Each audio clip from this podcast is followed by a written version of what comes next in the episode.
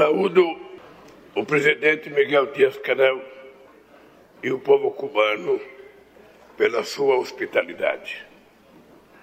É de especial significado que, neste momento de grandes transformações geopolíticas, essa cúpula seja realizada aqui em Havana. Cuba tem sido defensora de uma governança global mais justa e até hoje é vítima do embargo econômico ilegal. O Brasil é contra qualquer medida coercitiva de caráter unilateral. Rechaçamos a inclusão de Cuba na lista de estados patrocinadores de terrorismo. Meus amigos e minhas amigas, desde que assumi meu novo mandato, estive em diversos fóruns com a presença de países em desenvolvimento, como a CELAC, os BRICS e o G20 mas nenhum desses espaços conta com a abrangência e a diversidade do G77.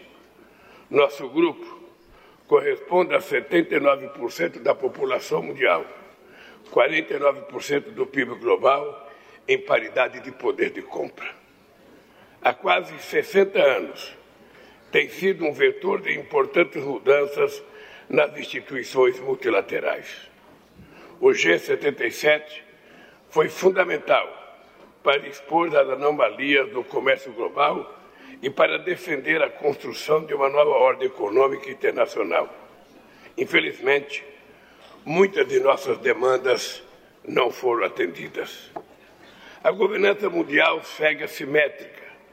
A ONU, o sistema Bretton Woods e a OMC estão perdendo credibilidade.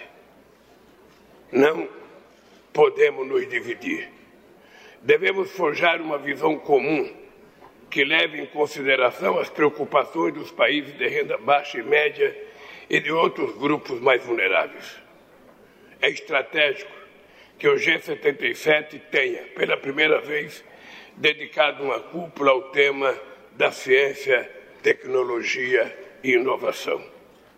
Nos últimos anos, tivemos um aumento na proporção do PIB mundial investido em pesquisa e desenvolvimento. Mas essa elevação não ocorreu de forma uniforme. A América Latina e o Caribe e a África subsaariana foram na contramão dessa tendência. Outras desigualdades persistem. É desanimador, desanimador que as mulheres perfaçam somente 31% do total de pesquisadores. Precisamos reforçar nossas reivindicações à luz da quarta revolução industrial. Há duas grandes transformações em curso.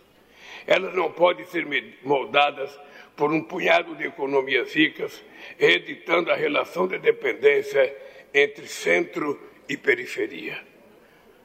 A, a primeira é a revolução digital Avanços como a computação em rede, a inteligência artificial, a biotecnologia de ponta e a digitalização trazem possibilidades que há poucas décadas nem imaginávamos. Mas essas inovações possuem efeitos colaterais ameaçadores.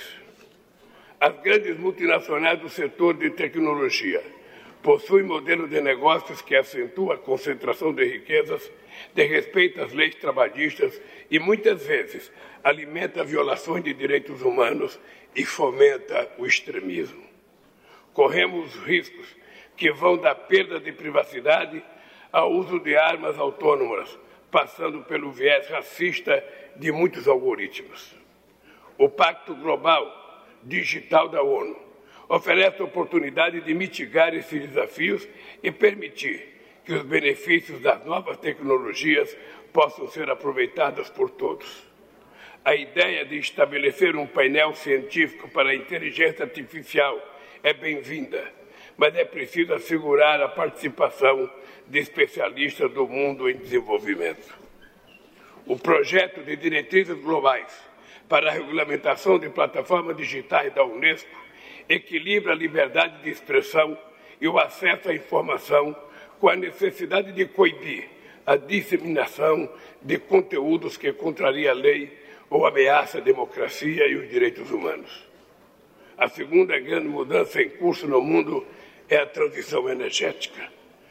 A emergência climática nos impõe novos imperativos, mas a transição justa traz oportunidades.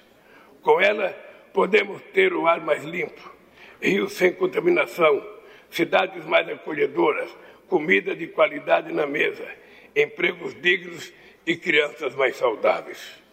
Foi com, esse firma, foi com essa firme convicção que, mês passado, realizamos a cúpula da Amazônia no estado do Pará, na cidade de Belém. A declaração que adotamos prevê ampla agenda de cooperação científica e valoriza o conhecimento das comunidades e instituições amazônicas. O Observatório Regional da Amazônia vai sistematizar e monitorar dados para orientar políticas públicas e torná-las mais eficazes. Temos de aproveitar o patrimônio genético da nossa biodiversidade com repartição justa dos benefícios, resguardando a propriedade intelectual sobre nossos recursos e conhecimentos tradicionais. Vamos promover a industrialização sustentável, investindo em energias renováveis, na sociobioeconomia e na agricultura de baixo carbono. Faremos isso sem esquecer que não temos a mesma dívida histórica dos países ricos pelo aquecimento global o princípio das responsabilidades comuns mais diferenciadas permanece inválido. É por isso que o financiamento climático tem de ser assegurado a todos os países em desenvolvimento segundo suas necessidades e suas prioridades. No caminho entre a COP28 em Dubai e a COP30 na cidade de Belém, no estado do Pará, será necessário insistir na implementação dos compromissos nunca cumpridos pelos países ricos. Minhas amigas e meus amigos, na década de 80, o Brasil foi pioneiro na cooperação Sul-Sul em matéria de ciência, te ciência, tecnologia e inovação, ao estabelecer parceria na área nuclear com a Argentina e na área espacial com a China. Essas duas iniciativas de cooperação frutificam até hoje. Ao resgatar o protagonismo do Brasil no mundo, conferimos caráter especial à cooperação científica e tecnológica entre países em desenvolvimento em nossa política externa. Daremos novo impulso a programas e projetos regionais por meio da CELAC, dos BRICS e da Comunidade de Países de Língua Portuguesa, CPLP.